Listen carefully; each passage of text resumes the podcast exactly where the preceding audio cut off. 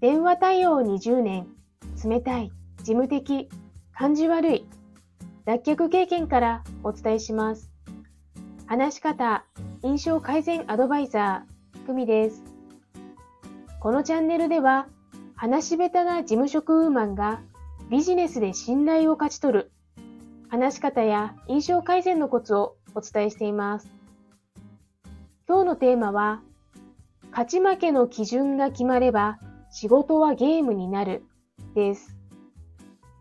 三木武信さんの孫社長の無茶ぶりをすべて解決してきたすごい PDCA。この本の内容をもとに3回目をお送りします。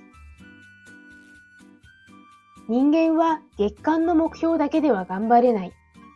毎日の勝ち負けが分かれば本人のモチベーションも大きく変化します。最大のメリットは仕事をゲーム化できることです。孫社長は一日の終わりに、よし、これで見えたぞ、こう宣言するのが日課だったそうです。今日の自分はやるべきことを全部やった。それを言葉にすることで、一日のけじめをつけて、また明日から頑張るための習慣だったのではないか、と書かれています。私も一日の勝ち負けを to do リストで数値化しています。マーケティングの動画を2つ見る。コーチングの復習を1項目する。ストレッチを5分する。週単位のものもたくさんあります。週1冊本を読む。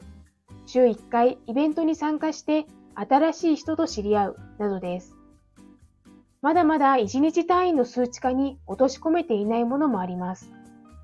まずはできるところから始めています。今のところは飼っている日が多いです。本の内容をもとに3回に分けてお送りしました。あなたもぜひ読んでみてはいかがでしょうか。それではまた。